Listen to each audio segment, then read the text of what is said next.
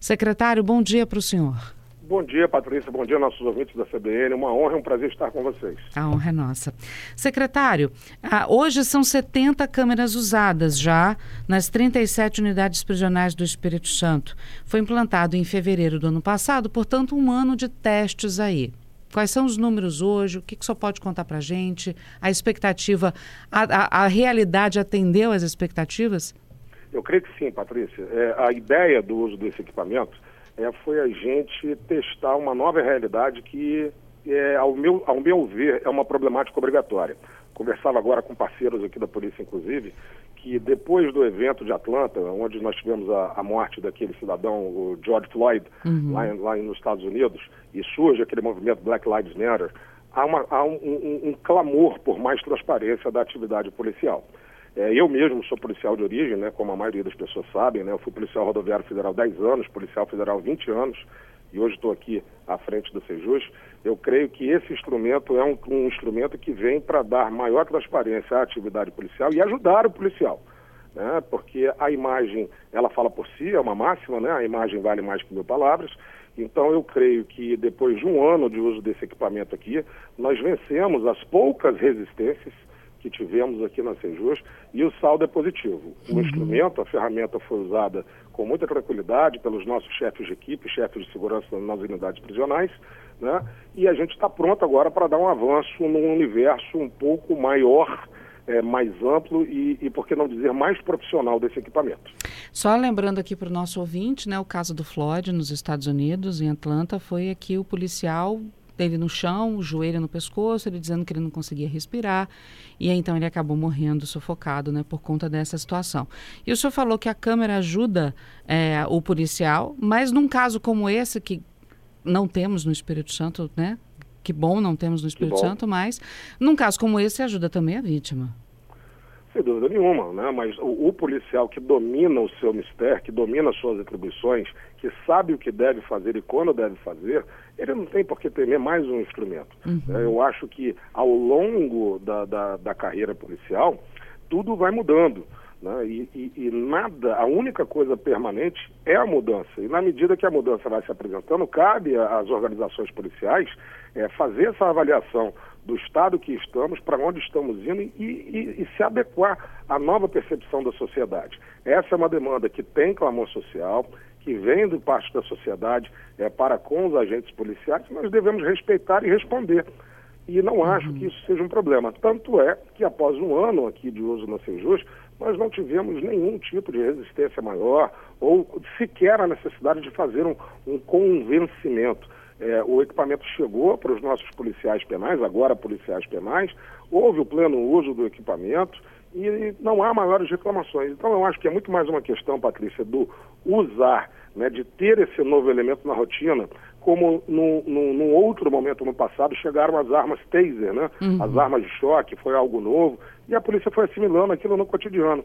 É apenas mais um, um equipamento que deve ser é, adequado né, à realidade de cada polícia, as polícias não são idênticas, né?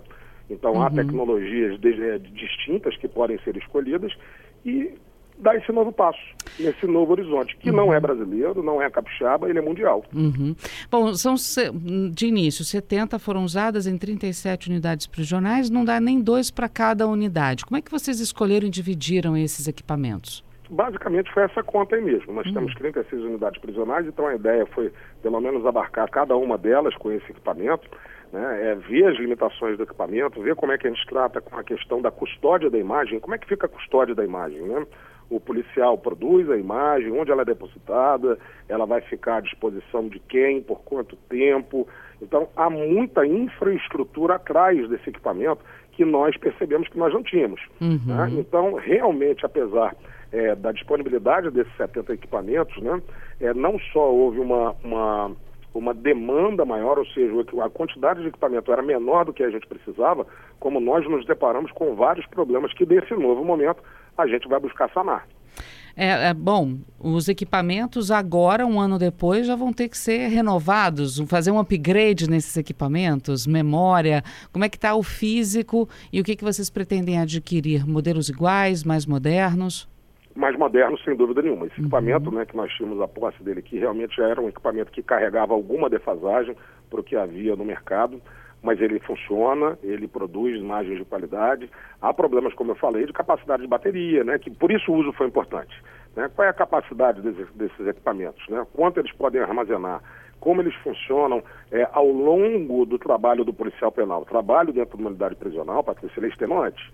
Né? É, uhum. Eu digo para você, como policial, que é, não há é, algo parecido com o trabalho dentro de uma unidade prisional. É, como é que é a ergonomia desse equipamento? É a melhor forma usar né, aquele, aquele suporte no peito dos policiais ou a gente tem que pensar em algo melhor para dar mais conforto para o policial? Então, realmente foi um ano de testes e a gente pretende, nesse momento, numa nova aquisição, tentar suprir os problemas que identificamos e as necessidades que precisamos. O policial ele tem como é, parar o, a, a, filmagem por algum momento? Vamos supor aqui numa situação, ele vai ao banheiro, ele pode parar a filmagem ali para ir ao banheiro, ele tira a câmera, passa para outra pessoa. Operacionalmente, como é que isso funciona? Exatamente. É, essa talvez seja a maior questão envolvendo esse equipamento, que é a parte da privacidade do policial. Né? Todas as pessoas são dignas de sua privacidade, o policial não é diferente. E quando ele está ali no momento dele, dialogando com os colegas sobre assuntos mais triviais, nós vamos fazer o registro desses diálogos, não vamos. Né? Então, o domínio dessa ferramenta, em que momento ela é obrigatória, em que momento ela não é, quando o policial pode fazer sessionamento voluntário, quando ele não pode, isso está no pacote dos desafios que a gente constatou ao longo do ano passado. Uhum. As imagens que foram feitas durante esse ano, onde estão? Parte dessas imagens é, ficaram nas unidades prisionais e esse foi um problema que a gente identificou. Uhum. O problema de storagem, né, de armazenamento e o problema de acesso a essas imagens. Então, essas imagens foram guardadas nas unidades prisionais, mas hoje nós percebemos que a gente precisa criar um sistema em rede para a coleta dessas informações. E dentro dessa perspectiva do uso do ano passado é que foi possível perceber isso. É, como eu disse, um equipamento novo, é, nós não tínhamos, não havia uma referência anterior, então houve acertos, houve erros, foram encontradas limitações e identificadas possibilidades. E é isso que a gente vai tentar suprir para esse ano. Uhum. Quais as especificações técnicas dessas máquinas, de, dessas câmeras? Uh, acredito que sejam todas iguais, né? Desse ano, o que, que vocês querem fazer de upgrade uh, para os próximos? E quanto isso custa? Quanto custaram 70 câmeras nesse, nessa Olha, especificação Patrícia, e que, que vocês Com... pretendem investir? Confesso que vou lhe ficar devendo os números. Me comprometo a enviar se for, se for o seu desejo na sequência. Eu não tenho os números aqui comigo, realmente uhum. não foi algo que me passou a cabeça. E tampouco sou um homem de tecnologia da informação. Né? O que eu posso lhe dizer com muita tranquilidade é que o que a gente vai buscar é um equipamento justamente que facilite o descarregamento dessas imagens, o armazenamento e transmissão dessas imagens. Essa é a ideia. E um equipamento especialmente que possa permitir a comunicação entre essas pessoas. Então, de um ponto de vista é, não muito é, é, é, é, distante, talvez a gente possa, através dessa tecnologia, ter os policiais fazendo a cobertura de uma unidade profissional, porque esses, esses equipamentos vão estar conversando entre si. Então, uhum. as possibilidades são inúmeras, mas fico lhe devendo os valores. É, eu tenho aqui as especificações: 32 GB, né? Localização por GPS, 2.0 uh, megapixel, sensor de gravidade 3D, 100 horas de autonomia de gravação de vídeo e áudio. Essas 100 horas de gravação uh, foram suficientes ou vocês vão precisar de mais para cada aparelho? Ah, sem dúvida nenhuma, precisar de mais. É só esse primeiro item que você citou, né, que são 32 é, de memória, já é bem pouco, né? Uhum. Qualquer celular hoje, mediamente moderno, tem bem mais do que isso, né? Então veja que já é um equipamento que carrega uma defasagem. É, o, há o rodízio desses profissionais com as câmeras? Ou o profissional está com a câmera, leva ele para casa, traz de volta não, no não, dia seguinte? Não, o equipamento permanece na unidade e é passado entre os detentores, né? Uhum. São 70 hoje, quanto vocês pretendem comprar a mais? A previsão, né, o desejo que nós temos é a gente comprar duas mil câmeras, né, não necessariamente é para que dois mil homens as usem, mas que a gente cubra as posições de interesse. É, isso depende de disponibilidade orçamentária e financeira. Nós temos aqui o processo já avançado é, para caminhar nesse sentido, nesse investimento, né? e esse é o nosso desejo. Vamos ver se a gente consegue né, alcançar a totalidade e, se não alcançar, né, a gente fazer o melhor trabalho possível para chegar perto do número que queremos. Previsão de compra e de funcionamento já. Bom, comprando as novas, as antigas, vamos dizer assim, né, essas que já têm um ano, vão continuar em funcionamento também, né? Vão somar. Bom, vão continuar em, uhum. em, funcionamento. O que a gente vai fazer, obviamente, é fazer uma adequação de local. Né? Então, por exemplo, se elas são um equipamento né, não tão moderno, a gente pode usar numa instalação que seja menos complexa, que uhum. seja é, menos é, é, demandante desse tipo de serviço. Então, numa, numa, numa penitenciária, por exemplo, de segurança máxima, nós usaríamos os equipamentos mais novos, né, com maior capacidade, e de repente a gente usaria esses equipamentos numa, numa unidade de, de é, de regime semiaberto, por exemplo, onde as demandas por esse tipo de equipamento é, se apresentam bem menos volumosas. Uhum. Previsão para compra, para recebimento e funcionamento? Tem, dessas? nós temos um processo bem avançado agora, né, esperando a votação do orçamento pela Assembleia, né? Então a gente acredita que a gente instrui isso no primeiro semestre e começa a receber é, é, a, as primeiras aquisições no segundo semestre.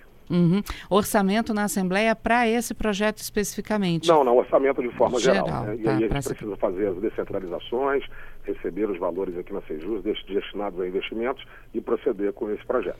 Uhum, porque à medida que a tecnologia anda muito mais rápido do que a gente consegue mexer na, burocraticamente na nossa política e na nossa. Sim, é, é, e aí, de repente, vocês fazem procedimento para um tipo de câmara e aparece mais moderno essa evolução ela é constante, né, uhum. Patrícia? A, a, tecnologia ela é mais rápida, inclusive, do que as nossas aquisições pessoais, né? Uhum. Compra um telefone celular hoje em seis meses, né? Ele não está defasado, mas já há um novo modelo.